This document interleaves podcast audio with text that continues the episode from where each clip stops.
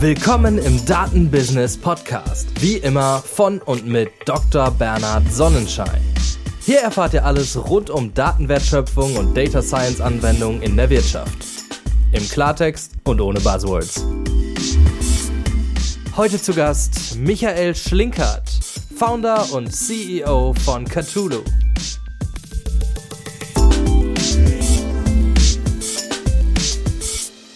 Michael, magst du dich ganz kurz vorstellen, bevor wir zu deinem aktuellen Startup kommen? Natürlich, klar, gerne. Ja, ich habe äh, ursprünglich mal an der FHW eine technische Assistenz in Informatik gemacht und ähm, damals dann plötzlich schon so mein Interesse entdeckt, äh, die OT-Technologie, also die Operational Technology, die man eher der Industrie, in der Fabrik auf dem Shopfloor findet, äh, mit der IT-Welt zu verbinden. Ich habe äh, damals, ähm, heute würde man von Digitalisierung sprechen, äh, die Motorenprüfstände bei VW digitalisiert. Also wir haben im Prinzip Sensorwerte visualisiert.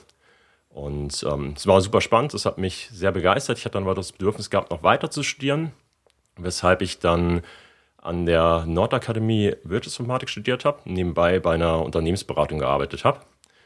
Ähm, genau, aber an für sich so Unternehmensberatung ist eine super Schule, also kann ich durchaus empfehlen, um da einiges zu lernen, aber ich habe dann doch so das Bedürfnis gehabt, wieder was eigenes zu machen. Deshalb habe ich dann kurz danach an für sich auch wieder gekündigt habe nach dem Studium bei der Unternehmensberatung und ähm, dann mein eigenes Unternehmen gegründet habe. Mein erstes, es war dann eine Webagentur, die ich mit einem Wann war das so? Jahreszahl, das war so Ui, 2000 ähm, 2010. 2010, ja, genau. genau. Ne? Ja. ja, schon mhm. Weichen her. Also, genau. Mhm. Und also auch die Digitalisierung von den Motorenprüfständen, das ist tatsächlich inzwischen auch 20 Jahre her, das war so Anfang der 2000er. Da ja. hat man noch nicht von Industrie 4.0 gesprochen. Early Days, ja. Mhm. Genau, richtig, Early Days, genau. Aber äh, genau, heute äh, klingt das alles ein bisschen fancier, wenn man von Industrie 4.0 spricht.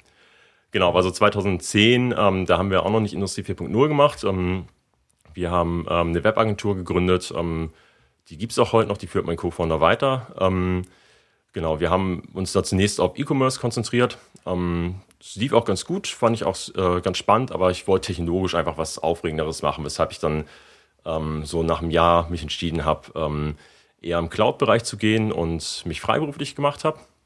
Bin dann ähm, viele Jahre freiberuflich tätig gewesen, habe aber zwischendurch immer wieder Unternehmen mit aufgebaut. Also unter anderem habe ich äh, in Katar einen äh, Ice Cream Franchise für einen, äh, mit einem Kollegen aufgebaut ehemaligen Mitbewohner von mir. Das war eine sehr, sehr aufregende Zeit in einer sehr anderen in Katar? In Katar, ja, genau. Wie kommt man dahin? Hast du da irgendwelche also ähm, mein Mitbewohner oder? hat ja. einen Freund gehabt, genau. So ein Freund ah, von ja. ihm ist nach Katar ausgewandert, der, ähm, genau, ähm, ist Muslime, hat einen Mus, ähm, jemand, der muslimischen Glaubens aus Katar kommt, eben kennengelernt und ähm, hatte da irgendwie die Möglichkeit gehabt und Genau, sein Kollege ist äh, Sizilianer und genau da kam es dann so ein bisschen dazu. Also es gibt fantastisches Eis auf Sizilien und äh, genau, die haben dann ein sizilianisches Franchise für Ice Cream aufgebaut und äh, genau, ich habe mich dann den ganzen Digitalteil da so gekümmert. War äh, eine aufregende Zeit. Genau. Ja, mal was anderes, nichts mit Absolut. Technik eigentlich. Ja, doch, äh, Aber schon Business. an für sich. Genau, wir haben ja schon auch versucht, damals das eben so mit ähm, äh, Point of Sale und äh, Lösungen und eben dann, dass du eine App bestellen kannst und dass ah, äh, man alles dann recht stark automatisiert. Das haben wir schon, schon eigentlich gemacht. Ähm, ähm, ja, im Endeffekt äh, war die, äh, die Akzeptanz leider nicht groß genug, muss man ganz klar sagen. Ich glaube, die haben es nach fünf Jahren oder so dann irgendwann wieder geschlossen. Also leider mhm. kann man heute kein sizilianisches Eis mehr in Katar kaufen, aber war eine spannende mhm. Zeit. Ja, Genau.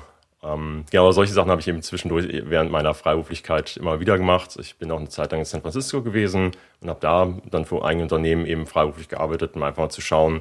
Also ich meine, so als äh, ja, Deutscher, äh, man so Silicon Valley blickt, hat man doch so diese, es wirkt alles sehr blumig und ich wollte mir mal ähm, selber einen Blick davon verschaffen, wie blumig, wie schön das ist und genau, war auch, war eine coole Zeit, habe viel gelernt, ähm, aber auch das so, die Kultur vielleicht für mich zum Arbeiten cool ist, so zum Leben nicht. Weshalb ich dann irgendwann auch wieder zurückgegangen bin.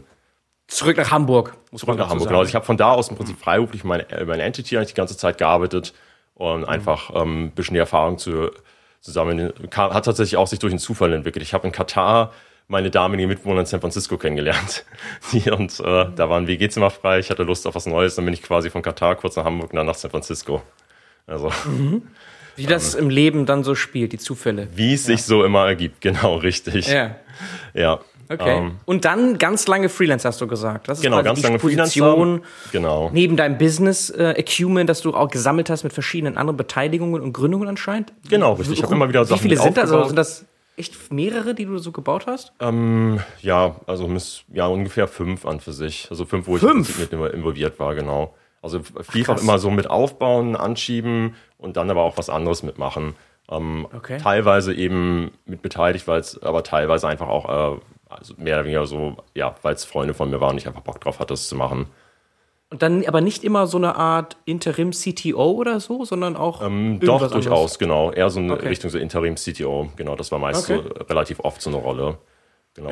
Aber krass, also fünf in, jetzt sagen wir mal, wie, was für ein Zeitraum ist das? Sieben Jahre oder so? Zehn sechs, Jahre. Fünf, sechs, sieben? Zehn Jahre doch. Also über zehn Jahre. zwei- in zwölf Jahre inzwischen tatsächlich sogar. Haben 2022 sogar schon, also schon weit Also auch mit den her. Beteiligungen. Also das damit Ja, hast du genau, sehr richtig. früh und das auch bis heute weiter durchgezogen, dass du immer noch weitere neben deinem aktuellen Startup noch Nee, Beteiligungen nee, nee, suchst? aktuell nicht. Also wenn ich ein eigenes Unternehmen hatte, also da war dann eigentlich nicht die Zeit nebenbei was zu machen. Aber während meiner Freiberuflichkeit war es dann so, dass ich dann aus Connections, aus Projekten die Möglichkeit ergeben hat, eben woanders reinzugehen, zu sagen, hey, ihr braucht einen CTO, ihr braucht jemanden, der Expertise hat in dem Feld, ihr habt noch kein Unternehmen aufgebaut. Und Mhm. dann habe ich ihm eben, ähm, genau, je nach Setup dann ähm, äh, geholfen, ihm das Unternehmen mit aufzubauen. Okay, finde ich krass. Also in jetzt äh, sechs, sieben Jahren vom Zeitfenster her, dann neben deinem Freelancen auch noch äh, Beteiligungen aufbauen oder Startups mit aufbauen, ich mein- fünf so an der Zahl. du kennst es ja selber, also wenn man freiberuflich ist äh, und auch wenn man, ich war also zu dem Zeitpunkt, ähm, damals, äh, ich bin nicht aus dem Studium gekommen, das heißt, man hat jetzt nicht so die hohen Lebenskosten, also man kann, äh, wenn man als Freiberufler hier arbeitet, arbeitet man ein halbes Jahr und dann ist man eigentlich ganz gut ausgestattet und dann kann man nebenbei mal was anderes machen, wo man dann ein bisschen kürzer tritt und einfach auch Erfahrung sammelt. Und das habe ich eben einfach oft gemacht, also zur Zeit, bevor ich eben eine Familie hatte, einfach zu sagen, okay, ich arbeite jetzt eine Zeit lang und dann probiere ich aber was anderes aus und schaue eben, wie sich das entwickelt. Gibt es davon noch irgendetwas, das wir vielleicht kennen? Oder sind das alles nee. kleinere Startups geblieben? Mhm. Ähm, genau, es sind kleinere Startups an für sich geblieben. Genau, ja, ein Startup, da komme ich gleich noch zu, das, das, äh, das ist so ein bisschen größer, das äh, habe ich mit Freunden aufgebaut. Ähm, aber vielleicht eine weitere Zwischenstation, die mir auch eine sehr schöne Lehre war, die ich dann noch hatte äh, in meiner Freiberuflichkeit, wo ich dann ähm, kurzer, kurzzeitig in eine Festanstellung gegangen bin. Das war für einen ähm, großen Corporate, für einen großen Energiekonzern. Ähm, Für die habe ich einen Smart Metering Startup aufgebaut. Ah, Ähm, Das war spannend. Da habe ich eine ganz entscheidende Sache gelernt. Also Corporates sind super spannende Kunden, mit denen man echt viel ermöglichen kann, aber grauenvolle Investoren. Also da, das war, glaube ich, so die, äh, die Beteiligung, wo ich am schnellsten wieder raus bin, weil ich einfach gemerkt habe, also ähm, da ist, also viele Unternehmen sind sicherlich heutzutage da deutlich besser, aber das äh, ist eben jetzt auch schon äh, viele Jahre her. Da war noch nicht so richtig das Verständnis dafür, wie ähm, ha- baut man so einen institutionellen ähm, VC-Arm auf, äh, um Startups aufzubauen. Ähm, Genau. Das war auf jeden Fall auch eine spannende Lehre. Vielleicht dazu eine ganz kurze Nachfrage. Es waren dann so strategische Investments, die dann kamen aus Richtung der Konzerne in dem Falle, Genau. im Smart Meter Bereich. Und was war da jetzt so negativ aus deiner Sicht? War das vielleicht die mangelnde Agilität oder das Verständnis, was ein Startup überhaupt ist? Oder äh, was, was, woran denkst du dann erst? Was ist die Assoziation jetzt in erster Linie? Also zum einen, äh, ähm, also ja, ich, mu ich muss ein bisschen, ein bisschen vorsichtig sein. Ich möchte jetzt nicht, Ja, nicht zu sehr aus dem also- Nähkästchen plaudern, aber ähm, ich glaube, so das Genau. ganz, äh, ganz zentrale So High Level. definitiv, ähm, so dass ähm, das fehlende Alignment zwischen dem, ähm, wie sich ein Start Startup entwickelt und auch was für Mhm. Entscheidungen ein Startup treffen muss und äh, die Erwartung eben, die ähm, teilweise an auch ähm, ja, wann man eben wirklich dann nachher einen positiven ROI hat und äh, wie man eben auch daran geht. Ah, okay. Ähm, das, also oft ist es ja tatsächlich so, also wenn du äh, versuchst erstmal überhaupt in den Markt reinzukommen, ähm, dass du Sachen ausprobierst, dass du eben auch ähm, ja durchaus mal ein POC wegwirfst und äh, weil du einfach feststellst, funktioniert nicht oder du machst, äh, gehst eben in den Market, äh, validierst eben ähm, so einen ersten Minimal Product und stellst fest, äh, äh, eigentlich wollen die Kunden was ganz anderes haben.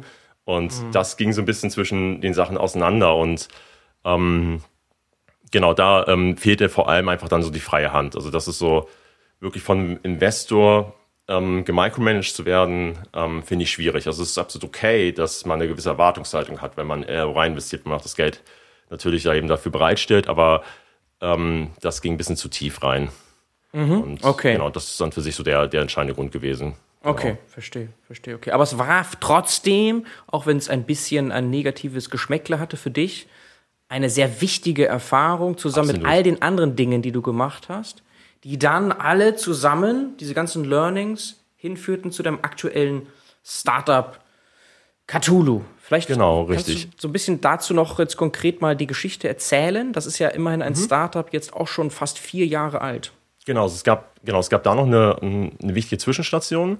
Ähm, Ich habe also auch während meiner Freiberuflichkeit schon erste Projekte eigentlich für die Industrie gemacht und da so ein bisschen ähm, ja, Luft geschnuppert. Äh, Industrie 4.0 ist damals gerade so aufgekommen, so vor acht Jahren und ähm, habe dann gemerkt, okay, was eigentlich in der Zwischenzeit sich entwickelt hat, weil ich habe ja Anfang der 2000er eben ja in dem Bereich, also was so OT und IT-Technologie angeht, äh, was gemacht, was noch sehr, sehr hemdsärmlich war. Ich habe da tatsächlich auch ähm, auf Assembler-Ebene ähm, teilweise programmieren müssen. Und so der Schritt dazu, das war schon, es hat mich ziemlich geflasht, weshalb ich dann mich auch entschieden habe, bei einem Startup von Freunden einzusteigen. Das gibt es auch heute noch, das ist Cybers. Ähm, Die bieten so eine Lösung an, um auf sichere Art und Weise die Daten aus der Fabrik in die Cloud zu bringen. Also so ein quasi Protokollmapping von Industrieprotokollen auf äh, eben ja, IT-Protokolle, MQTT beispielsweise, mit einem Access Control Layer. Das ist so das, was die anbieten und den habe ich im Prinzip, die habe ich dabei unterstützt, so vom Prototypen zum Produkt zu kommen. Das war ähm, auch für mich nochmal eine spannende Phase, eben einfach nochmal stärker in die Industrie zu kommen. Ähm, aber auch klar, dass es eigentlich so eine zeitlich begrenzte äh, Engagement war. Und genau danach, eben genau mit dieser Expertise, ähm, die ich da nochmal gesammelt habe, habe ich dann entschieden, Cthulhu zu gründen. Und Cthulhu ähm, war anfangs an für sich äh, sehr auf Projekt ausgerichtet. Also ich habe anfangs erstmal eine, eben Projektgeschäft gemacht und das äh, mit Freelancern gestafft und dann eben Schritt Okay. für Schritt eben die Freelancer einfach konvertiert. Also entweder direkt in Angestellte konvertiert oder eben entsprechend Mitarbeiter reingeholt. Also wirklich aus dem Projektgeschäft ganz organisch gewachsen. Habe dann zwischenzeitlich noch festgestellt, dass ähm, meine Frau eigentlich Corporates viel, viel besser versteht als ich, weil sie lange Zeit eigentlich in, äh, ja, äh, in der Industrie gearbeitet hat und äh, da auf Strategie eben äh, auch tätig war.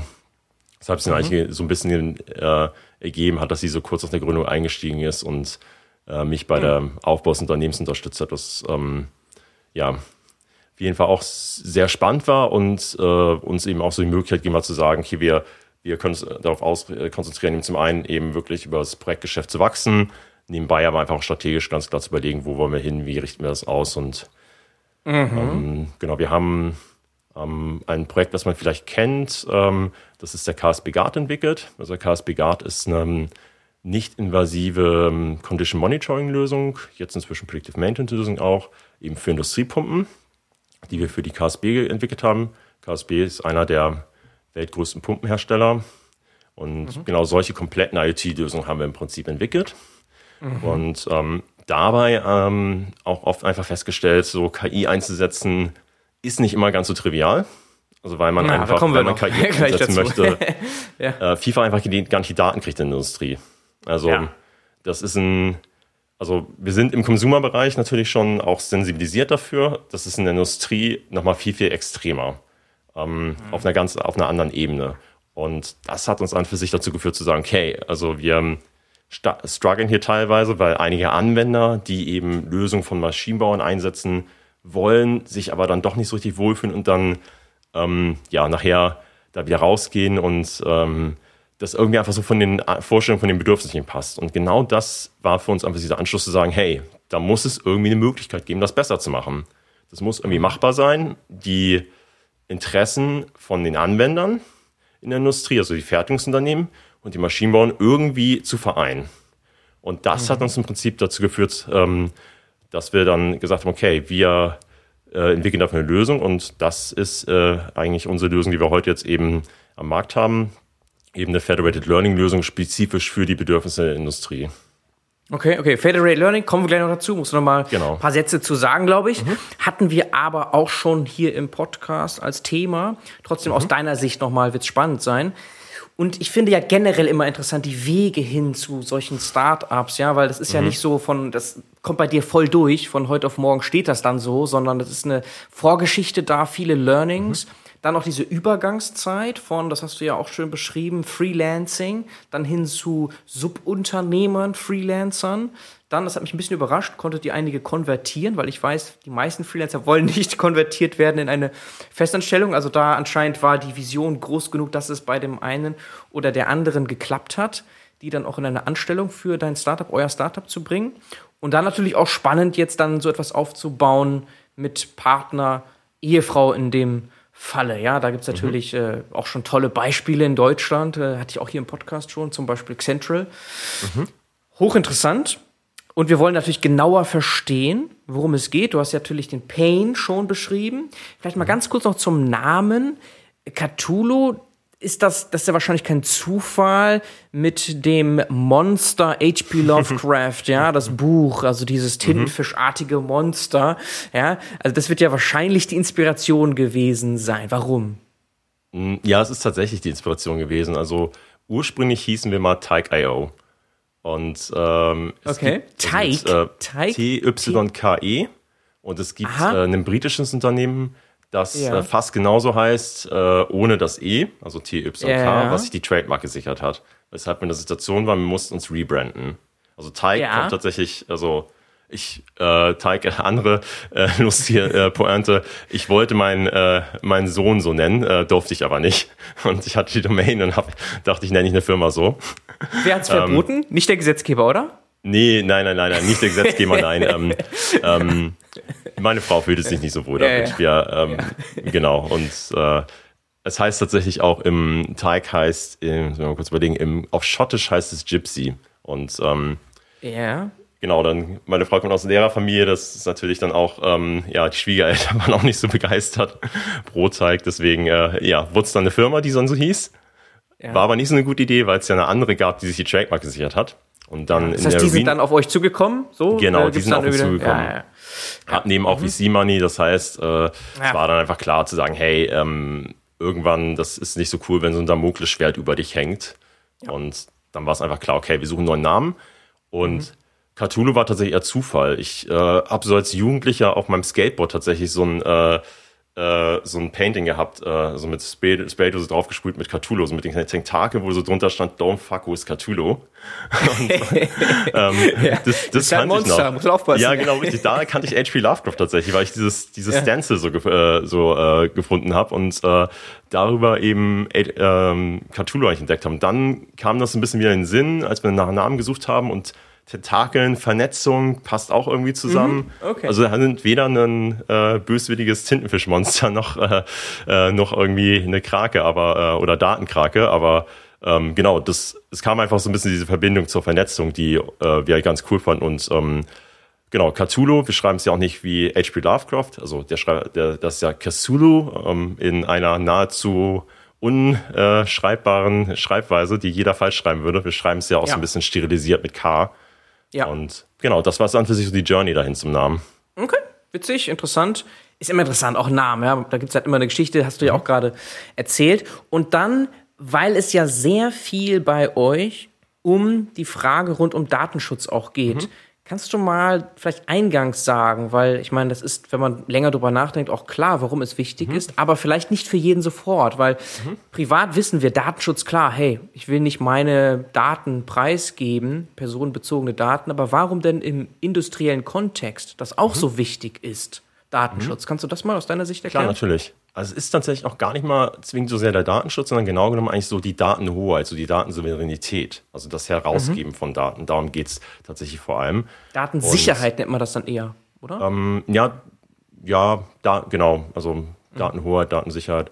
Und äh, das ist einfach dieser entscheidende Punkt. Und ich scheiter, da scheitern eigentlich ganz gerne so drei Arten. Also zum einen ähm, haben wir eigentlich so technische Gründe, die eigentlich dazu führen, strategische und rechtliche. Rechte sind eigentlich klar, du hast ja gerade schon Datenschutz genannt, DSGVO ist uns allen präsent. Das ist definitiv Ja. ein Grund, weshalb ich als Unternehmen nicht die Daten teile. Ist in der Industrie weniger kritisch, also natürlich auch ein Thema, aber in einer Maschine fallen jetzt nicht primär personenbezogene Daten an, auch, aber vor allem sind es eher ähm, äh, andere Daten. Aber ähm, andere rechtlicher Kontext ist eben auch noch ähm, per, ähm, Wettbewerbsrecht, ähm, Kartellrecht. Also Ja. ich bin ein börsennotiertes Unternehmen und ich darf meine Produktionsmengen nicht, nicht teilen. Also man nehme einen Minenbetreiber, der Silizium fördert. Also wenn da rauskommt, der fördert jetzt eben kein Silizium mehr, weil die äh, Mine leer ist, dann brechen die Weltmarktpreise ein. Das heißt, ich Ja. bin da eben auch Regularien unterlegen. Das ist definitiv ein Punkt, weshalb man keine Daten teilt. Der rechtliche Kompo die rechtliche Komponente. Technisch ähm, ist oft lösbar. Also technisch Konnektivität ist natürlich ein Thema. Wir haben einfach eine zu große Datenmenge. Ähm, da ist es meistens technisch möglich, aber ist ähm, wirtschaftlich äh, vielleicht nicht gewollt oder strategisch nicht gewollt. Also ich kann nicht überall auf der Welt äh, Internet herstellen ähm, zu einem akzeptablen Preis, ähm, auch wenn es auch wenn es technisch möglich wäre. Das sind ist so die andere Komponente. Das häufigste, was wir anwenden, ist tatsächlich strategischer Natur. Das ist eigentlich ähm, in den aller, allermeisten Fällen der Grund. Und strategisch erklärt sich so, wenn man sich so eine Maschine vor Augen hält, bei der Maschine fallen zum einen Prozessdaten an und Produktdaten. Und ähm, die, die Prozessdaten geben beispielsweise Ausschluss darüber, wie ist die Maschine verfügbar, ähm, wie ist die Konfiguration der Maschine. Und die äh, Produktdaten geben Aufschluss über die Qualität oder auch die Stückzahl und natürlich auch das gesamte Prozess-Setup. Das heißt, wenn ich diese Information habe, dann äh, habe ich eigentlich einen sehr, sehr guten Einblick davon, wie ich eben etwas produzieren kann. Und das ähm, ähm, Entscheidende in der Industrie ist eben, dass ähm, oftmals tatsächlich die Fähigkeit, etwas genauso zu produzieren, also die Fähigkeit, einen Prozess so auszuführen, der USP darstellt. Und das sind bei ganz, ganz vielen scheinbar trivialen Teilen ist, äh, steckt unglaublich viel Komplexität hinter. Also jeder kennt wahrscheinlich so eine, so eine Ketchupflasche, die man auspressen kann. Und ähm, da ist vorne so eine kleine Silikonkappe. Und da fließt scheinbar magisch der Ketchup durch. Ähm, Oder auch bei Honigflaschen gibt es genauso. Aber so eine Silikonkappe herzustellen, erfordert unglaublich viel Prozesswissen. Das kann tatsächlich jeder, der eine Spritzgießmaschine hat. Auf so einer Spritzgießmaschine fertigt man so ein Teil. Ähm, aber nur weil ich eine Spritzgießmaschine habe, kann ich nicht dieses Teil fertigen. Ich brauche das passende Werkzeug, ich brauche das passende Granulat, ich brauche die passende Peripherie, ich muss wissen, wie ich den Prozess aussteuere. Also viele, viele unserer Kunden nennen, sprechen tatsächlich äh, vor allem im Kunststoffbereich von so einer gewissen Alchemie, die dahinter steckt. Also das, ich finde, das erklärt es auch schon ganz gut. Das heißt, es kann einfach nicht jeder. Ich muss mal meine Belegschaft erstmal über Jahre daran führen, dass die Prozesse so perfekt ausführen. Das ist eben auch diesem Thema von Mitarbeiter gehen weg eben echt zum Problem. Und weil genau das so schwierig ist, diesen Prozess genauso auszuführen, ist genau das der entscheidende Punkt.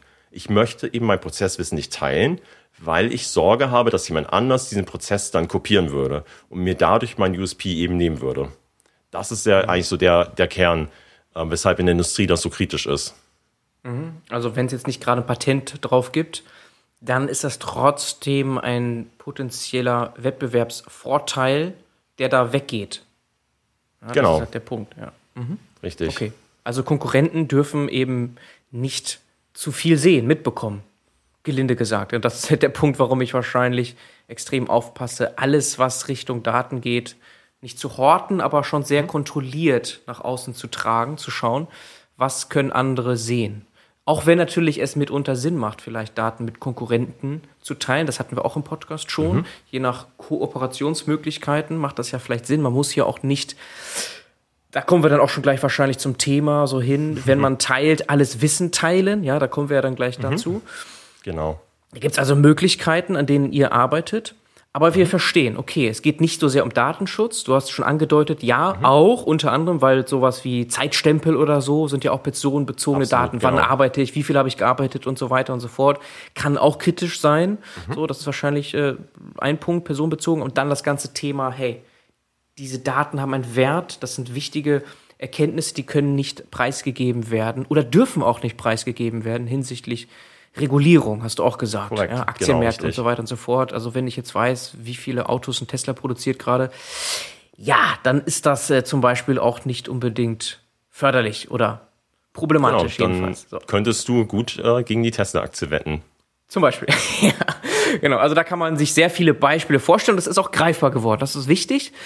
Jetzt zum Thema Federated Learning. Das hast du eben so einen Nebensatz mal gebracht und das sieht man auf eurer Website ja mehrfach.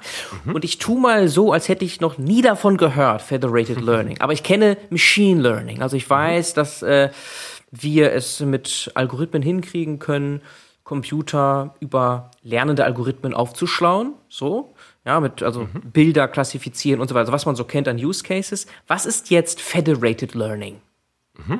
Mhm. Also beim Machine Learning zu starten ist eigentlich ein sehr, sehr guter Ansatzpunkt, denn ursprünglich ähm, wird äh, Federated Learning eigentlich als dezentrales Machine Learning bezeichnet. Ich finde den Begriff auch eigentlich sehr gut. Also dezentrales Machine Learning macht es nochmal ein bisschen anschaulicher. Also ich äh, trainiere eben mein Modell nicht in der Cloud, sondern ich mache es dezentral.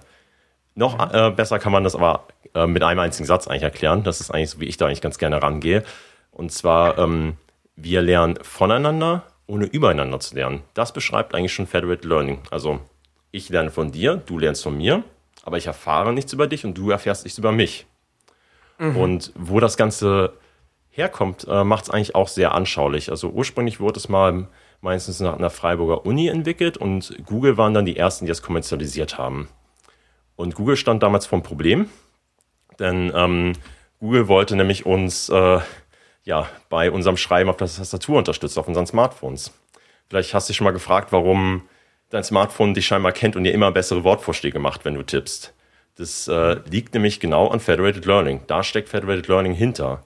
Denn ähm, du konfigurierst ja initial, ähm, was für eine Sprache hast du und in, wel in welcher Sprache möchtest du schreiben. Und auf Basis dieser Information wird dir eben ein initiales Modell geschickt, also Muttersprache Deutsch und du möchtest mhm. Deutsch schreiben. Dann kriegst du dafür entsprechend äh, nun ein Modell zugeschickt und dieses Modell nutzt du dann, um entsprechend äh, zu schreiben. Also was im, Prinzip passiert ist, wenn du schreibst, werden Informationen gesammelt und diese Informationen werden nur auf deinem Smartphone gesammelt. Und warum die da gesammelt werden, ist eben ganz entscheidend. Denn wenn man sich mal so vorstellt, was man alles da eintippt, das sind wahnsinnig viele Informationen. Man gibt auf sein Smartphone Passwörter ein, persönliche Nachrichten, das sind alles Informationen, die auf keinen Fall in die Cloud zu Google gehen sollen. Stell sich nur vor, Google hätte von allen Android-Smartphones die Tastaturdaten und Apple, die nutzen es inzwischen auch alle von den ganzen äh, iOS-Geräten. Das ist eine absolute Horrorvorstellung. Und dieses Risiko ist tatsächlich sogar Google zu groß. Also es ist auch Apple zu groß. Und äh, das ist auch gut so. Und genau deswegen verbleiben diese Daten eben auf unseren Smartphones und verlassen nicht die Smartphones. Und äh, was passiert ist, dass eben mit diesem initialen Modell, was du bekommen hast, um eben in Muttersprache Deutsch, die Sprache Deutsch zu schreiben, wird nachts eben ein Modell trainiert mit deinen Eingaben, die du gemacht hast. Und dieses Modell wird am nächsten Morgen, wenn du Flugmodus ausgeschaltet hast, eben in die Cloud übertragen. So genau genommen, wir übertragen die Gewichtung von den Modellen. Und ähm, in der Cloud werden dann eben die unterschiedlichen Modelle zusammengeführt, also von denen, die eben ähm, einfach ähnlich schreiben. Also wir beide haben ähm, beide einen technischen Hintergrund, Muttersprache Deutsch, sprechen Deutsch. Das heißt, wahrscheinlich werden wir ähm, gemeinsam dann in einer Kohorte trainiert. Und ähm, was da passiert, ist das äh, sogenannte Federated Averaging. Also wir bilden den Durchschnitt der Gewichte. Also wir bilden den Durchschnitt und bringen dadurch im Prinzip ähm, alle Verbesserungen zusammen und bringen, erklär, äh, kreieren ein neues Modell. Und dieses neue Modell wird dann zurückgesendet an das Smartphone. Und dann hast du am nächsten Morgen bessere Wortvorschläge. Wobei zunächst wird erstmal validiert, ob das für dich auch eine Verbesserung ist. Und das ist ein ganz, ganz spannender Punkt. Denn ähm, nur weil etwas für mich eine Verbesserung ist, muss es nicht für dich eine Verbesserung sein. Das heißt, es wird eben auf dein Smartphone mit deinen ähm, Testdaten validiert, ist jetzt diese Verbesserung für dich wirklich sinnvoll. Und nur wenn das der Fall ist, dann wendest du es an. Und das ist ganz spannend bei Federated Learning. Ein weiterer Benefit neben, dass die Daten nicht geteilt werden, erhalten wir auch viel nutzerspezifischere Modelle, weil die Modelle eben auseinanderlaufen weil im Prinzip entschieden wird, okay, das ist eine Verbesserung für mich, aber das ist für dich keine Verbesserung. Und dann sind Modelle, unsere Modelle schon unterschiedlich. Aber wir lernen weiterhin gemeinsam. Und ähm, dadurch entsteht im Prinzip so ein Trainingszyklus, wo eigentlich fortlaufend das Modell optimiert wird. Und das ähm, ja, löst an für sich diverse Probleme eben. Ne? Konnektivität, also wir können die Modelle trainieren, wenn wir auch keine Verbindung haben. Kennen wir auch aus der Industrie ganz gut. Wir wollen die Daten nicht teilen. Und genau, wir gruppieren eben auch. Das ist eben auch einfach so ein Punkt. Ähm, und wir haben einfach viel nutzerspezifische Modelle. Und ähm, wenn man jetzt so diesen Eingangssatz äh, quasi auf die Industrie überträgt, was wir eigentlich machen, dann äh, ja, ist an für sich Federated Learning für die Industrie, was wir machen, ähm, ja, Maschinen lernen voneinander, ohne übereinander zu lernen. Und das ist eigentlich die, der gesamte Trick dabei. Mhm. Hochspannend Hochspannend. Auch das, was du eingangs in dem Nebensatz jetzt wieder gebracht hast. Man muss gut zuhören, weil du spannende Sachen auch in so Nebensätzen bringst. Sowas wie Frag in Deutschland. Ja, genau. Also in Deutschland er, erforscht. Das heißt eigentlich eine deutsche Erfindung. Ja? Richtig. Das, das, das höre ich auch zum ersten Mal. Das war mir nicht klar. Also das ist jetzt auch eines dieser traurigen Beispiele eigentlich. Mhm. In Deutschland erfunden wie äh, MP3 damals und viele andere Dinge auch. Ja, MP steht ja für Max Planck. Also das ist so eine deutsche mhm. Erfindung, die aber dann kommerzialisiert wird woanders. In dem Falle auch genau. wieder Google, Vereinigte Staaten. Das ist mit Federated mhm. Learning, Federated Machine Learning auch so. Das wusste ich nicht. Hochspannend. Also man sieht es auch, wenn man einfach mal ähm, auf Archive äh, die Research Paper sich anschaut. Es sind sehr ja. viele eben ähm, von den äh, Unis aus, äh, aus Süddeutschland, so um Freiburg herum, auch das, äh, das KIT in, in Karlsruhe, Karlsruhe. TU, ähm, TU Berlin, TU München. Also es ist wahnsinnig viel. Äh, also auch ein eine Technologie, die wir ähm, sehr stark einsetzen auf Basis von Federated Learning, ist das sogenannte Clustering. Das ist genau das, was ich mit den Kohorten beschrieben habe. Weil mhm. jemand, der eben Deutsch als Fremdsprache schreibt, äh, der würde eben anders Deutsch schreiben. Ähm, dann, das heißt, der kriegt ein anderes Modell und ähm, die ja. Optim äh, das Optimum wird im Prinzip auseinanderlaufen dann nachher. Das heißt, wir haben dann eben ein Modell für die, äh, die es als Fremdsprache schreiben, die als Muttersprache und dann eben gegebenenfalls, gegebenenfalls Ausprägungen männlich, technisch äh, visiert. Und genau dieses, dieses Prinzip dahinter, ähm, das Cluster Federated Learning, da wurde einfach auch wahnsinnig viel an der TU Berlin eben zu publiziert. Also es hm. gibt eben schon mhm. sehr, sehr viel, was eben hier wirklich äh, geschaffen wurde. Äh, deswegen, ja, äh, versuchen wir eben auch genau dazu beizutragen, dass äh, es nicht nur hier geschaffen wird, sondern dass es auch hier in Deutschland kommerzialisiert wird. Mhm, mhm. Okay, ja, genau. Zur Wertschöpfung führt. Kann man genau. sich auch das Beispiel gut vorstellen, was du gerade gebracht hast, diese wortwörtliche Übersetzung ist dann eine andere und dann wähle ich andere Wörter. Deswegen ist das anders, was ich dann eintippe. Das kann man sich auch sehr gut vorstellen. Und dann aber noch mal eine Nachfrage, so ein bisschen technischer oder zwei Nachfragen, um genau zu sein. Einmal, mhm.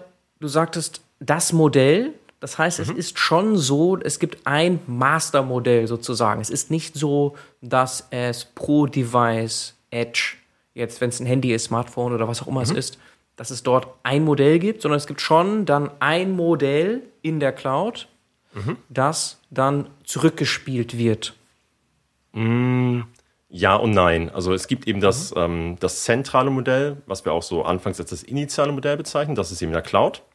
Und mhm. das wird auch, genau, das wird auch immer zurückgespielt. Aber du hast auf dein Smartphone dein nutzerspezifisches Modell, was auch nur für dich in der Form so existiert.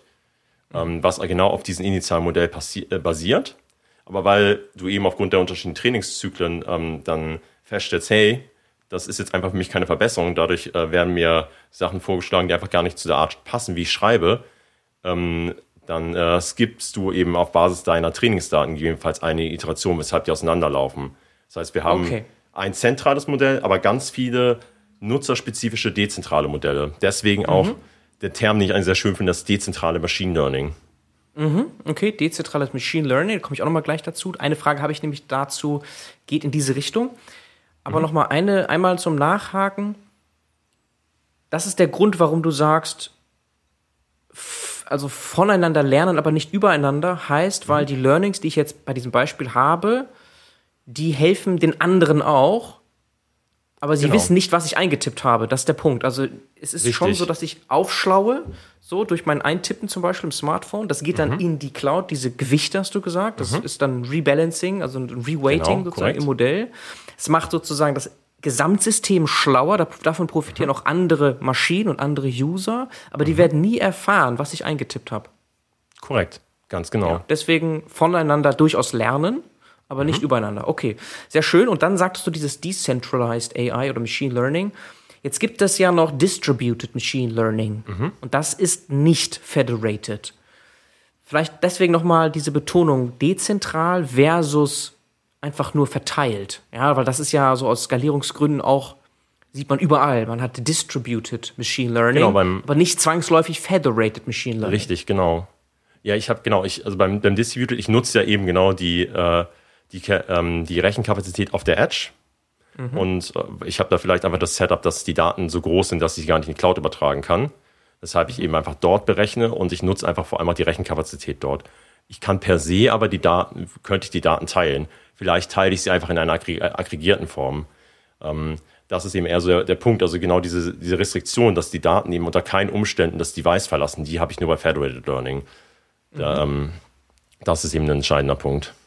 Mhm. Okay, und man kann wahrscheinlich beweisen, jetzt, da gibt es vielleicht Paper zu, weiß ich nicht, dass die Gewichte, die Insights und so weiter, die geteilt werden dann, ja, weil mhm. wir sagen mal Daten teilen, aber es wird ja trotzdem irgendwas geteilt, dass das nicht nützlich ist. Also das ist dann irgendwie so kodiert, dass es nicht verwendet werden kann gegen mich sozusagen. Also in diesem Sinne von übereinander lernen. Dieses übereinander lernen ist mhm. wirklich ausgeschlossen.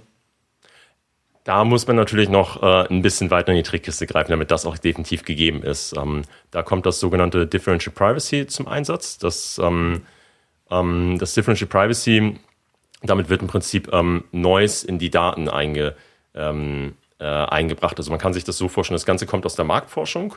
Und wenn man eine Umfrage macht, möchte man eben vermeiden, dass man eben Rückschlüsse auf die einzelne Person ziehen kann. Das heißt, man bringt einfach ähm, da, eine Datenmenge da ein, um äh, mit Störgeräuschen, ohne das eigentliche Ergebnis zu verfälschen.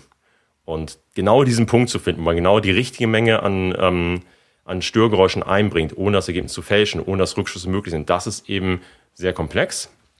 Da gibt es aber inzwischen auch ähm, sehr viel Research für, äh, zu. Da hat tatsächlich das ähm, National Institute of Standard and Technology in den USA sehr, sehr viel äh, rein investiert ähm, denn die Zensusdaten in den USA, die wurden nämlich ähm, bis 2000 einfach äh, so veröffentlicht. Und da war es tatsächlich möglich, eben auf die einzelnen Personen wirklich Rückschlüsse zu ziehen. Das heißt, man konnte eben die einzelnen Personen in den USA wirklich identifizieren. Und seit 2000 ist es nicht mehr möglich. Da wurden nämlich sehr viel in die genau Differential Privacy investiert. Das wird darauf angewendet, auf die Zensusdaten. Dadurch ist es nicht mehr möglich, eben Rückschlüsse zu erzielen. Also mhm. deswegen, also es gibt wenn man nur Federated Learning so einsetzt, kann man Rückschlüsse ziehen. Man muss eben das wirklich ja. mit auf die richtige Art und Weise. Und das ist genau die Schwierigkeit. Also es gibt viel Kritik an Differential Privacy.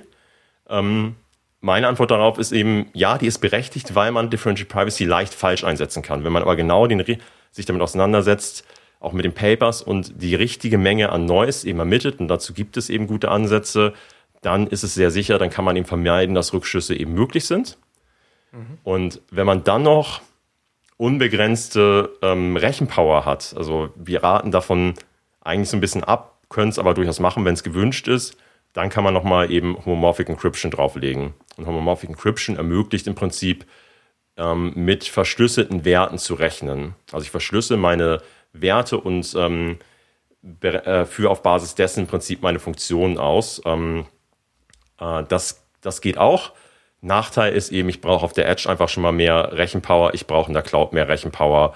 Ähm, führt eben zu zusätzlichen Kosten, führt eben einfach, wenn man sich das auf Scale vorstellt, zu zusätzlichen Hardwarekosten. Kann man aber zusätzlichen Sicherheitslayer auch noch einziehen.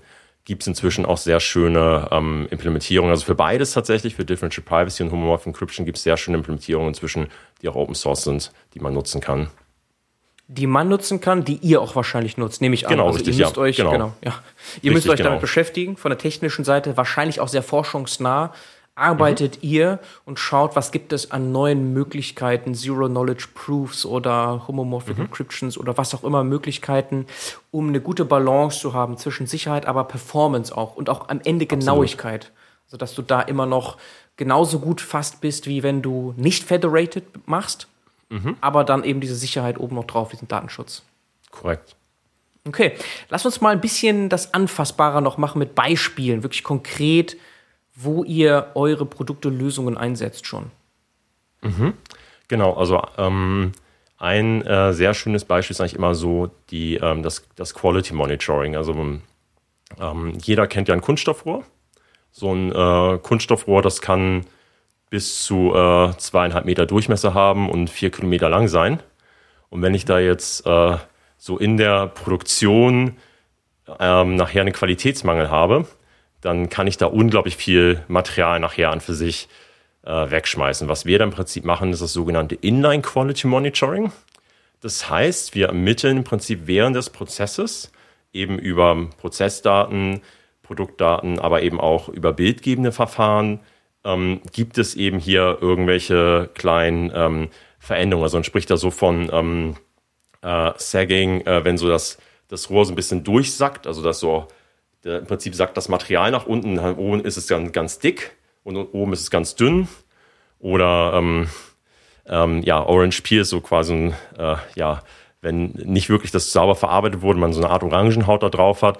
Und solche Sachen bei so einem Kunststoffrohr ähm, möchte ich natürlich nicht haben. Vor allem nicht, wenn ich ein vier Kilometer langes Rohr produziere. Das heißt, wir ähm, ermitteln im Prinzip während des Prozesses, wie sich das Rohr verhält, also ähm, ob, sich, ob das Rohr okay ist, machen eben Quality Monitoring und greifen eben in den Prozess ein. Das ist eben genauso der Punkt. Das heißt, man ähm, hat da eben genau den Punkt, dass man eben die Qualität einfach konstant halten möchte, um einfach den Ausschuss zu reduzieren.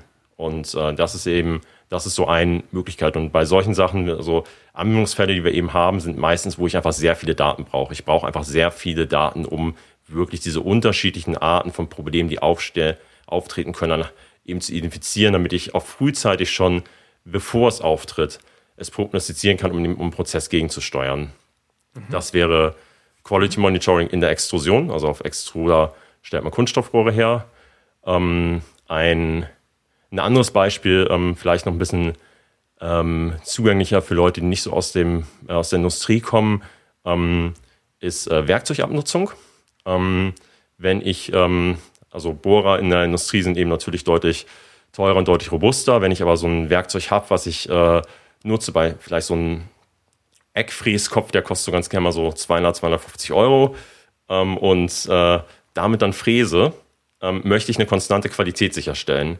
Wenn ich aber, ähm, wenn das Werkzeug aber kaputt geht, äh, ähm, oder einfach äh, zu stark abgenutzt ist, dann ist die Qualität nicht mehr konstant. Das merkt, kennen wir auch zu Hause, wenn wir, wenn wir bohren, der Bohrer stumpf, ich kriege damit keine, kein vernünftiges Loch mehr hin. Ähm, und das heißt, ich versuche eigentlich den Zeitpunkt genau abzupassen, zu dem die Qualität noch konstant ist, dass ich immer gleich tiefe, gleich gute Löcher bohren kann, äh, um dann eben am optimalen Zeitpunkt unseren, den Bohrer auszutauschen und dann mit einem neuen weiter zu bohren. Und dadurch an für sich dann sicherzustellen, dass ich meine Bohrer eben optimal ausnutzen kann. Und ähm, das ist im Prinzip ähm, äh, Toolware äh, Prediction, also ähm, äh, Ab, äh, Vorhersage von Werkzeugabnutzung. Und um sowas zu ermöglichen, habe ich eben auch genau wieder dieses Szenario.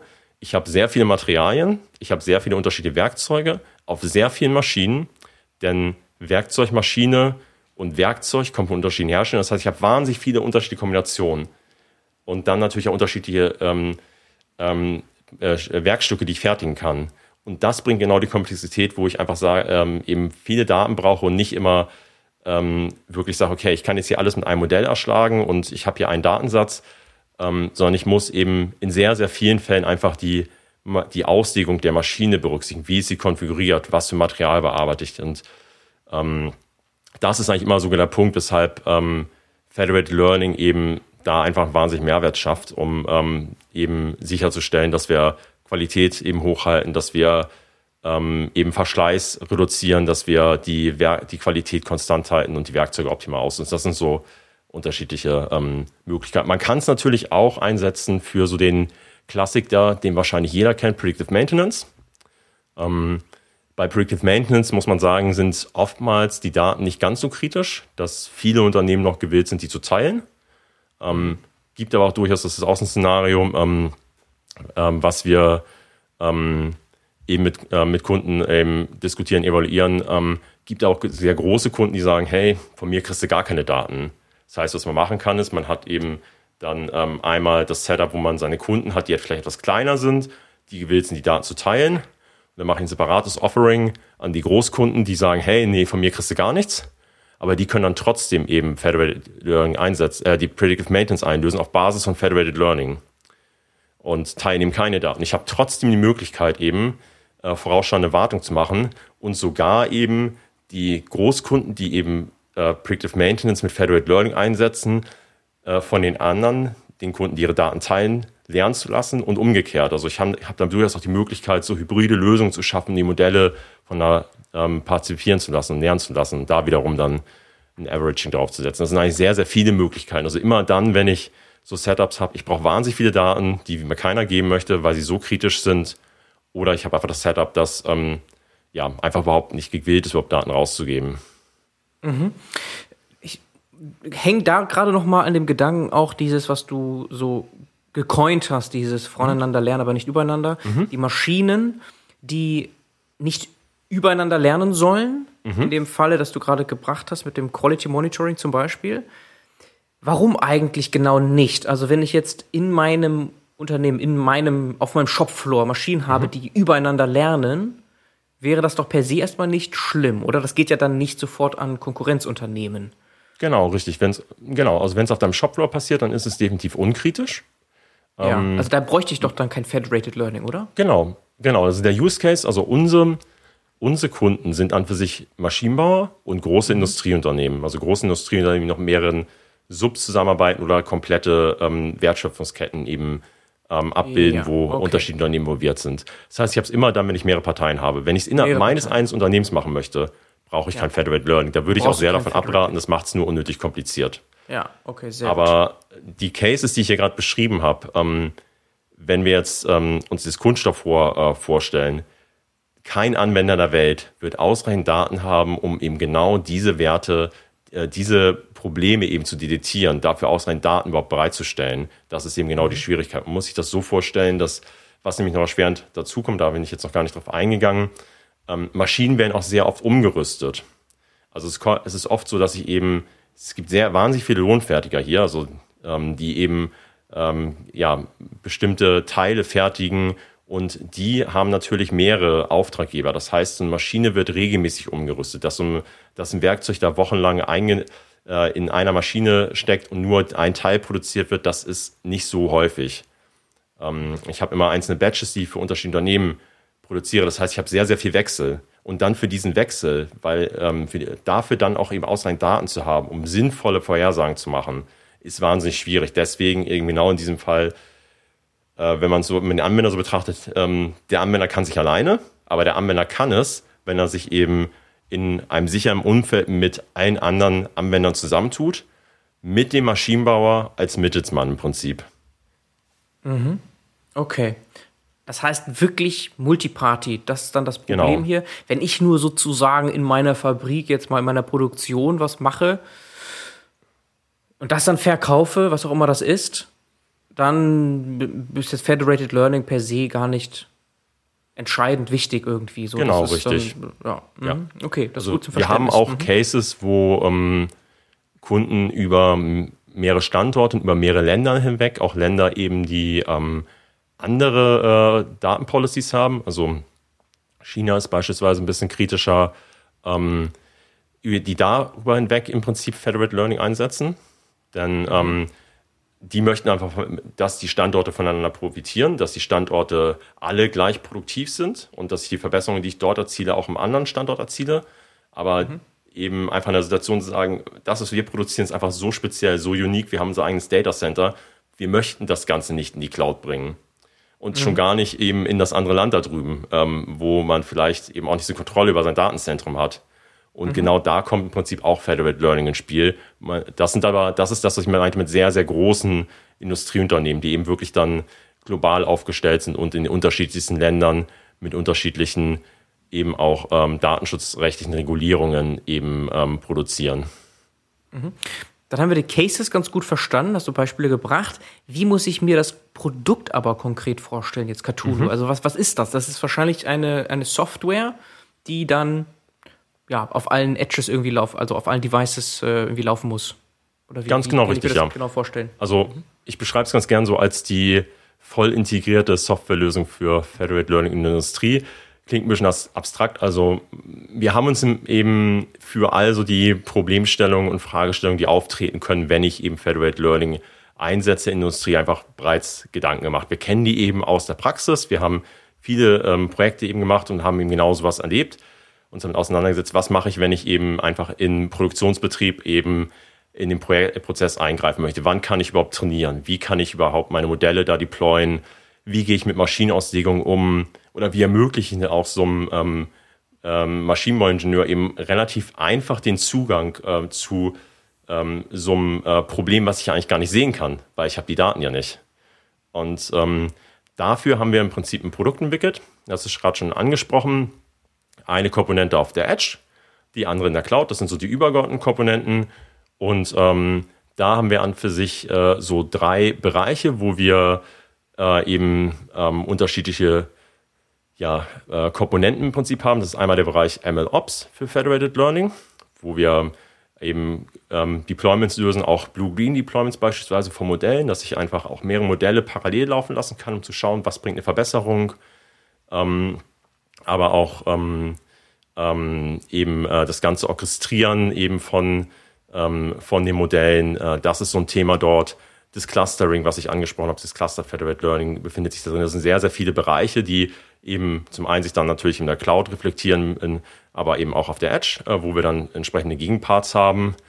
Ein anderer sehr großer Teil ist definitiv das Edge Management oder auch Edge Ops, ähm, wo es eben genau darum geht, ähm, wie kann ich eben auch diese Edges managen, wie kann ich ähm, die eben auch ähm, monitoren, eben aber monitoren unter Sicherstellung der Privatsphäre. Denn wenn ich natürlich alle Daten von den Edges kriege, dann habe ich auch nachher sehr viel Information. Oft ist es nachher dann auch ähm, eine Relation von einem Device zu einer Maschine.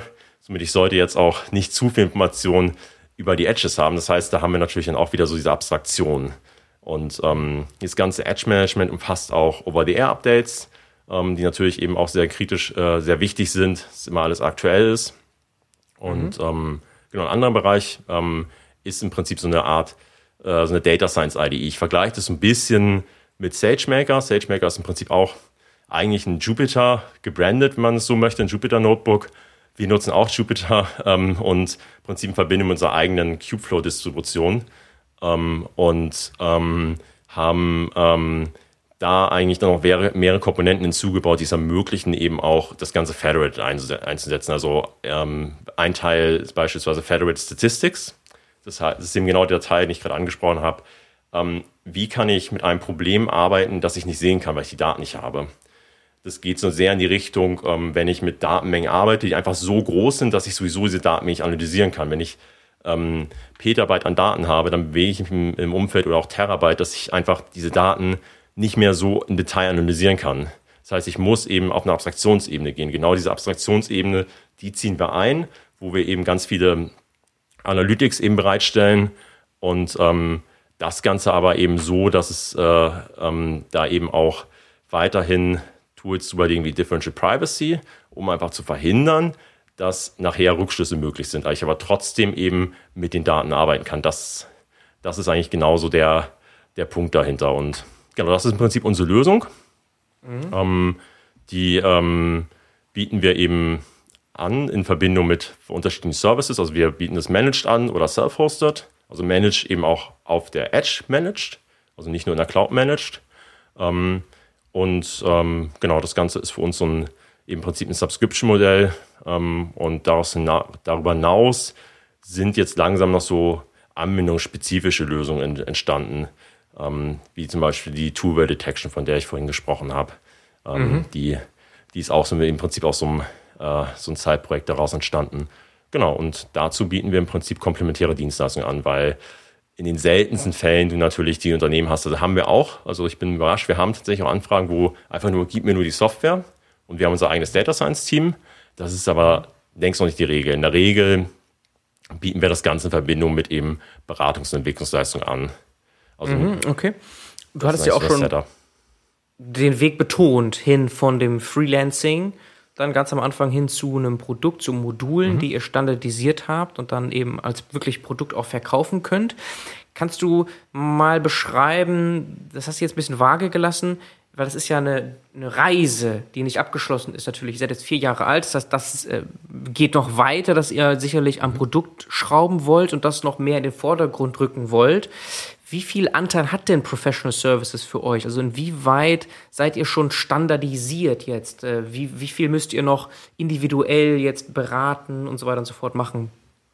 Ui, ähm, also ich würde sagen, aktuell ist, äh, äh, also worauf jetzt die Prozentzahl gemünzt? Also wenn ich so ein Also ganz grob, also ist das jetzt zum Beispiel, weil jetzt ist ja auf eurer Seite nicht so, dass ihr schon Pricing habt, das ist jetzt mhm. eine, in erster Linie ein, eine SaaS- Geschäft ist, mhm. das hast du ja auch beschrieben, sondern es hat mhm. ganz hohe noch Professional Services Komponente und da kommt ihr ja auch her.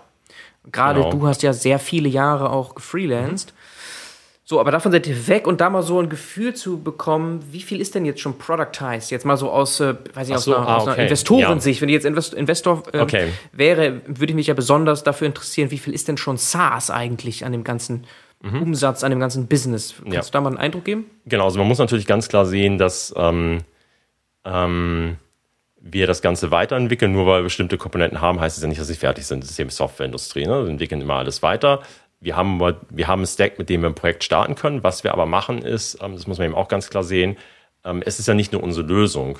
Wir unterstützen den, ähm, den Maschinenbauer eben auf Basis unserer Lösung dann eben beispielsweise ein Quality Monitoring umzusetzen. Das heißt, ein erstmal ein Modell zu entwickeln, dann das Modell ganze Federate zu machen und dann eben auch die Lösung darum zu bauen. Das heißt, es ist immer, es ist eigentlich, also 95 Prozent äh, der Umsetzungen sind eben mit Projektgeschäft, definitiv.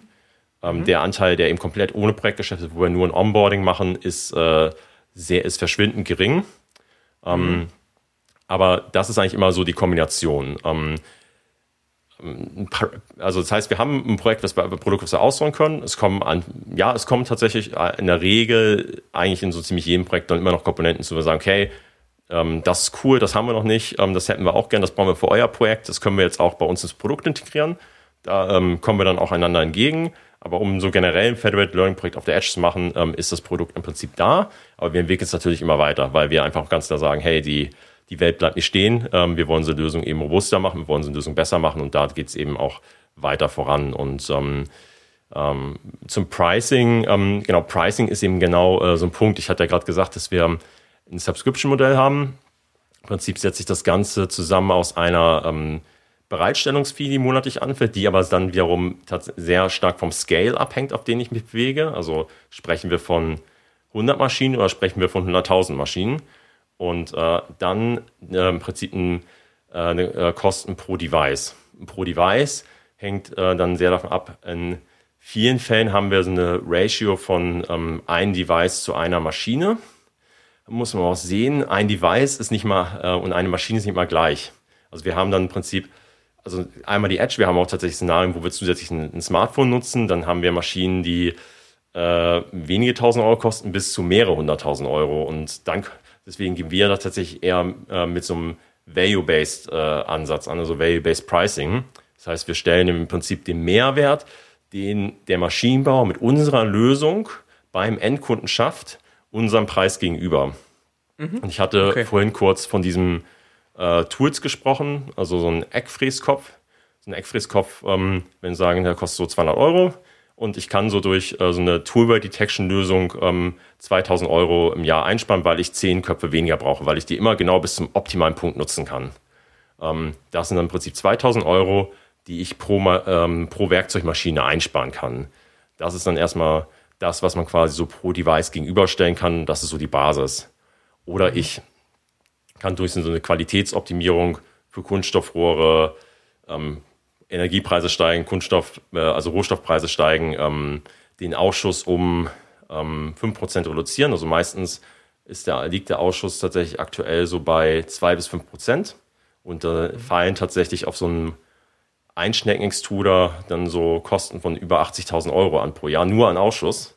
Wenn ich davon 50 Prozent reduziere und dann noch die Energiekosten dazu nehme, dann habe ich da schon Einsparungen pro Maschine von über 6.000 Euro. Und das ist so, dass wir starten und sagen, okay, wir nehmen jetzt natürlich nicht 6.000 Euro, das ist jetzt nicht, da muss natürlich noch ein Mehrwert eigentlich natürlich für den Endanwender sein, auch für Maschinenbauer, aber das ist so die Basis, wo wir sagen, okay, wir gucken uns einfach genau unseren Case an. Was machen wir eigentlich? Ähm, denn wenn wir so ein anderes extremes Setup sind, wir sagen, hey, wir haben jetzt hier eine Optimierung, wo es sich aus irgendwelchen Gründen anbietet, das Smartphone zu verwenden. Das haben wir nämlich auch tatsächlich. Ähm, sparen wir die Kosten für die Edge. Wir haben, gehen wir viel, viel krasser auf Scale. Und da jetzt zu sagen, hey, du zahlst jetzt 5000 Euro zusätzlich on top pro Device, äh, ist ein bisschen illusorisch. Deswegen ist es dann, es ist sehr spezifisch tatsächlich, worum es Okay. geht. Ähm, und auch, Okay. also fair, also wir entwickeln das Pricing gemeinsam mit unseren Kunden. Da ist für uns auch wichtig zu sagen, hey, wir haben auf beiden Seiten schaffen wir einen Mehrwert. Ja, okay. Absolut. Value-Based Pricing. Ihr baut keine Hardware. So, ihr habt eine Soft Softwarelösung. Ihr habt genau. im Grunde sowas wie ein Operating System für Federated Learning entwickelt. Natürlich noch nicht Ja. jetzt in der sozusagen Ausprägung, wie man das vielleicht hätte von einem Betriebssystem, einfach zack, installieren, fertig so. Es hat auch eine mhm. hohe, hast du beschrieben, Komponente von Service, mhm. Individualisierung, Anpassung. Ist mhm. fein. Äh, wahrscheinlich geht aber trotzdem die Richtung hin zu noch mehr Standardisieren mit mehr Kunden, mhm. die ihr in der Zukunft noch gewinnen werdet. Äh, werdet. Trotzdem nochmal, also Pricing hast du beschrieben, Geschäftsmodell im Grunde auch. An wen verkauft ihr? Sind das dann eher Umsetzungspartner? Ihr macht ja selber auch Services. Mhm. Vielleicht deswegen nicht so sehr, aber wiederum in der Kundenliste sehe ich einige. Das, vielleicht kannst du das noch ein bisschen mhm. kommentieren. Und wen verkauft, ihr verkauft nicht an die, an das, an das produzierende Unternehmen per se, oder? Oft? Genau, wir verkaufen an die Maschinenbauer oder eben an, an sehr, sehr große Anwender, also wirklich Großkonzerne, die eben ähm, dann wiederum mehrere Subanwender haben oder eben komplette Wertschöpfungsketten abbilden. Aber das, nicht an Beratungen, ähm, an andere, an andere Dienstleister. Nee, genau, nicht, nicht, genau. Im Prinzip ähm, mit anderen Dienstleistern partnern wir. Also die Liste, okay. die du gesehen hast, äh, da sind, ähm, äh, ich glaube, bei sind tatsächlich auch Partner dabei. Ja. Ähm, genau, das heißt, wir haben eben auch Implementierungspartner, äh, weil mhm. wir natürlich eben äh, unterschiedliche Komponenten haben. Zum einen natürlich ähm, ähm, gehört zu so einem Projekt oftmals auch äh, eben die ähm, ganze Strategiekomponente dazu, wie ich eben ähm, so ein Produkt nachher dann auch im Markt platziere. Ähm, dafür haben wir einen Partner genauso, eben wenn es nachher auf ein OT auf Scale geht, muss man, also wir machen eben im Prinzip die OT-Installation für die ersten Geräte. Äh, wenn es dann nachher darum geht, das wirklich im Feld auf Scale auszurollen, ähm, das machen wir nicht mehr. Also da, für sowas haben wir im Prinzip dann auch Partner, die das dann umsetzen. Oder mhm. der Maschinenbauer äh, macht es selber oder der Anwender hat entsprechend ähm, das Know-how, um es selber zu machen. Mhm, okay, und habt ihr irgendwas selbst geopen sourced oder nutzt ihr vor allem ein paar Open Source Technologien? Hatten wir ja schon so einen Nebensatz mhm. auch und habt dann drumherum noch proprietär was gebaut? Spannendes Thema. Also ähm, genau, wir nutzen viele Open Source Technologien. Wir planen dieses Jahr was zu Open Sourcen. Also wir mhm. ähm, planen dieses Jahr tatsächlich Großteil von unserer Cloud-Komponente zu Open Sourcen. Im Prinzip ähm, das, was für uns kein USP darstellt, also was man eben auch nutzen kann, um beispielsweise ein Federated Learning Projekt auf dem Smartphone umzusetzen, eher im Consumer-Bereich. Ähm, das werden wir Open Source, um einfach der Community auch was zurückzugeben, der auch selber einfach sehr stark äh, von Open Source profitieren und da natürlich auch ganz gern von den Integrationen äh, und den Lösungen, die wir entwickelt haben, einfach auch ähm, der Community das zu geben und die Möglichkeit zu haben, dass es eben mehr Menschen zurück zugutekommt und einfach auch ähm, mehr weiterentwickelt werden kann. Ne? dass wir mhm. es idealerweise auch Teile davon bis weit von uns koppeln. Somit ja, absolut. Es ist geplant, das ist auf unserer Roadmap für genau dieses Jahr. Okay, das wäre so der Community-Gedanke. Mhm. Du sagst ja schon nächstes Jahr, das wären schon die nächsten Schritte. Äh, und nee, vielleicht dieses, auch. Sorry, dieses Jahr. Dieses Jahr, ja. Bin, wir haben ja schon. Gedanklich noch im letzten Jahr, nein. In diesem Jahr genau. natürlich. Also wir planen tatsächlich im ersten Halbjahr dieses Jahres. Ja. Ähm, es hätte mich auch ein bisschen genau. gewundert, weil so weit schaut man vielleicht nicht als Startup. Also schon durchaus, aber nicht mit so konkreten Plänen. Das ist also für dieses mhm. Jahr, du hast gesagt, erstes Halbjahr. Genau. Geplant. Wenn wir schon dabei sind, vielleicht so zum Abschluss, Michael, wir sind fast am Ende, mhm. dass du nochmal erzählst, was sind denn genau die nächsten Schritte und da vielleicht ausgehend so von dem aktuellen Stand. Also ihr seid jetzt irgendwie 15 mhm. Leute, wenn ich das richtig sehe, so mhm, roundabout. Korrekt. Genau. So, und dann kommen wahrscheinlich auch noch Menschen dazu, vielleicht auch eine mhm. Finanzierungsrunde. Vielleicht kannst du da nochmal so einen kleinen Ausblick geben für uns. Mhm. Genau, also Genau, um Sourcing haben wir schon darüber gesprochen. Das ist definitiv ein wichtiger Punkt für uns. Äh, dann äh, peilen wir ähm, noch einige weitere Installationen dieses Jahr an. Also gerne so Richtung äh, zehn weitere Installationen. Das ist so das Ziel, was wir im Prinzip für dieses Jahr so ausgerufen haben für uns. Ähm, dann wollen wir natürlich mit unseren Kunden weiter lernen, auch unsere Lösungen weiterentwickeln und ähm, Lösungen, die wir bereits ausgerollt haben, die eher im POC-Stadium sind, eben auch weiterbringen, natürlich, dass sie äh, dann nachher in Produktivbetrieb gehen. Das ist eben genau natürlich einmal so eine Journey. Wir starten natürlich nicht direkt in Produktion. Ähm, da wollen wir auch definitiv auch weitergehen. Dann werden dieses Jahr noch ein paar andere äh, spannende Sachen rauskommen. Also ich hatte schon erwähnt, dass wir so ein paar anwendungsspezifische Sachen haben. Ähm, wir sind da gerade dabei, Entwicklungspartnerschaften aufzubauen für die einen oder anderen, eben um die dann im Prinzip äh, mit großen Partnern ins Feld zu bringen. Und äh, Plan auch, das sind auch so ein paar Sachen, die eben im Rahmen von Federated Learning entwickelt sind, wo wir ein bisschen schauen, wird das Teil davon oder wir separieren ähm, so ein paar Data Science Tools, die eben auch das Entwickeln mit Federated Learning halt leichter machen, ähm, die wir wahrscheinlich so ein bisschen separieren werden. Das ist gerade so die Richtung, ähm, die es geht. Also Federated Edge-spezifisches Labeling beispielsweise, das ist, ein, also, ist so ein Thema, äh, wo wir was äh, wir immer wieder äh, auf Neues haben, wo es nicht wirklich was gibt, wo wir wahrscheinlich in dem Bereich noch ein paar andere Sachen auch dieses Jahr was rausbringen werden. So also, steht noch einiges an, wird ein spannendes Jahr. Ähm, genau. Und ja, äh, ähm, Person hattest du angesprochen. Also ja, wir, ähm, wir wollen weiter wachsen. Wir ähm, suchen auch. Wir haben nicht alles rausgeschrieben, weil es besser tatsächlich für uns funktioniert, auch Leute aktiv anzugehen. Ähm, aber genau, wir suchen dann für sich im Data Science Bereich ähm, auch ähm, vor allem was so hardware-nahe Entwicklung angeht, so auf der Edge.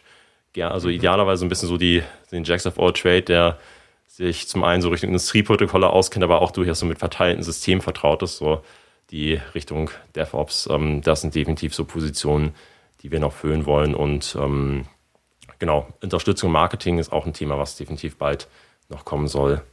Mhm. Genau. Ähm, VC, auch ein Punkt. Ähm, ja, wir sind gebootstrapped. Mhm. Ähm, wir wollen auch eigentlich ganz gern so lange gebootstrapped bleiben, wie es geht. Ähm, und wir schließen es jetzt nicht komplett aus, aber es ist, ähm, ist jetzt aktuell nicht geplant. Also ich, äh, wenn die Abs das absolut mega Angebot kommt, äh, dann äh, können wir gerne mal, können wir gerne mal sprechen, kann man gerne mal mich anpingen, aber ist jetzt für uns nicht so der, der absolute Hot Topic ähm, gerade. Ähm, okay. Ich äh, habe da so Erfahrungen gemacht so von anderen Startups. Es ist gut, wenn man erstmal selber ähm, ein starkes Standing sich erarbeitet, ähm, eine gute Positionierung hat und dann eben genau diesen Schritt wagt. Und genau da wollen wir gerade noch ein bisschen weitermachen. Mhm. Okay. Top, hochspannend, Michael. Dann wünsche ich mit dieser Reise weiterhin viel Erfolg. Ihr habt da schon Traction, das kann man ja ohne Zweifel so sagen. Gerade wenn ihr bootstrapped seid und trotzdem ja schon angewachsen seid, dann redet man ja nicht mehr über Product Market Fit, sondern der ist da, zumal ihr ja sowieso sehr tief integriert seid da mit euren Services. Ja, also das, das mhm. kam hier deutlich rüber. Hoch, hoch spannend. Vielen Dank, Michael. Ja, vielen Dank fürs Gespräch. Hat mich gefreut. Ciao, ciao. Ciao. Ciao. Schon gehört? Man kann Podcasts auf Spotify bewerten. Wenn dir dieser Content gefällt, würden wir uns über eine positive Bewertung sehr freuen. Danke und bis zum nächsten Mal.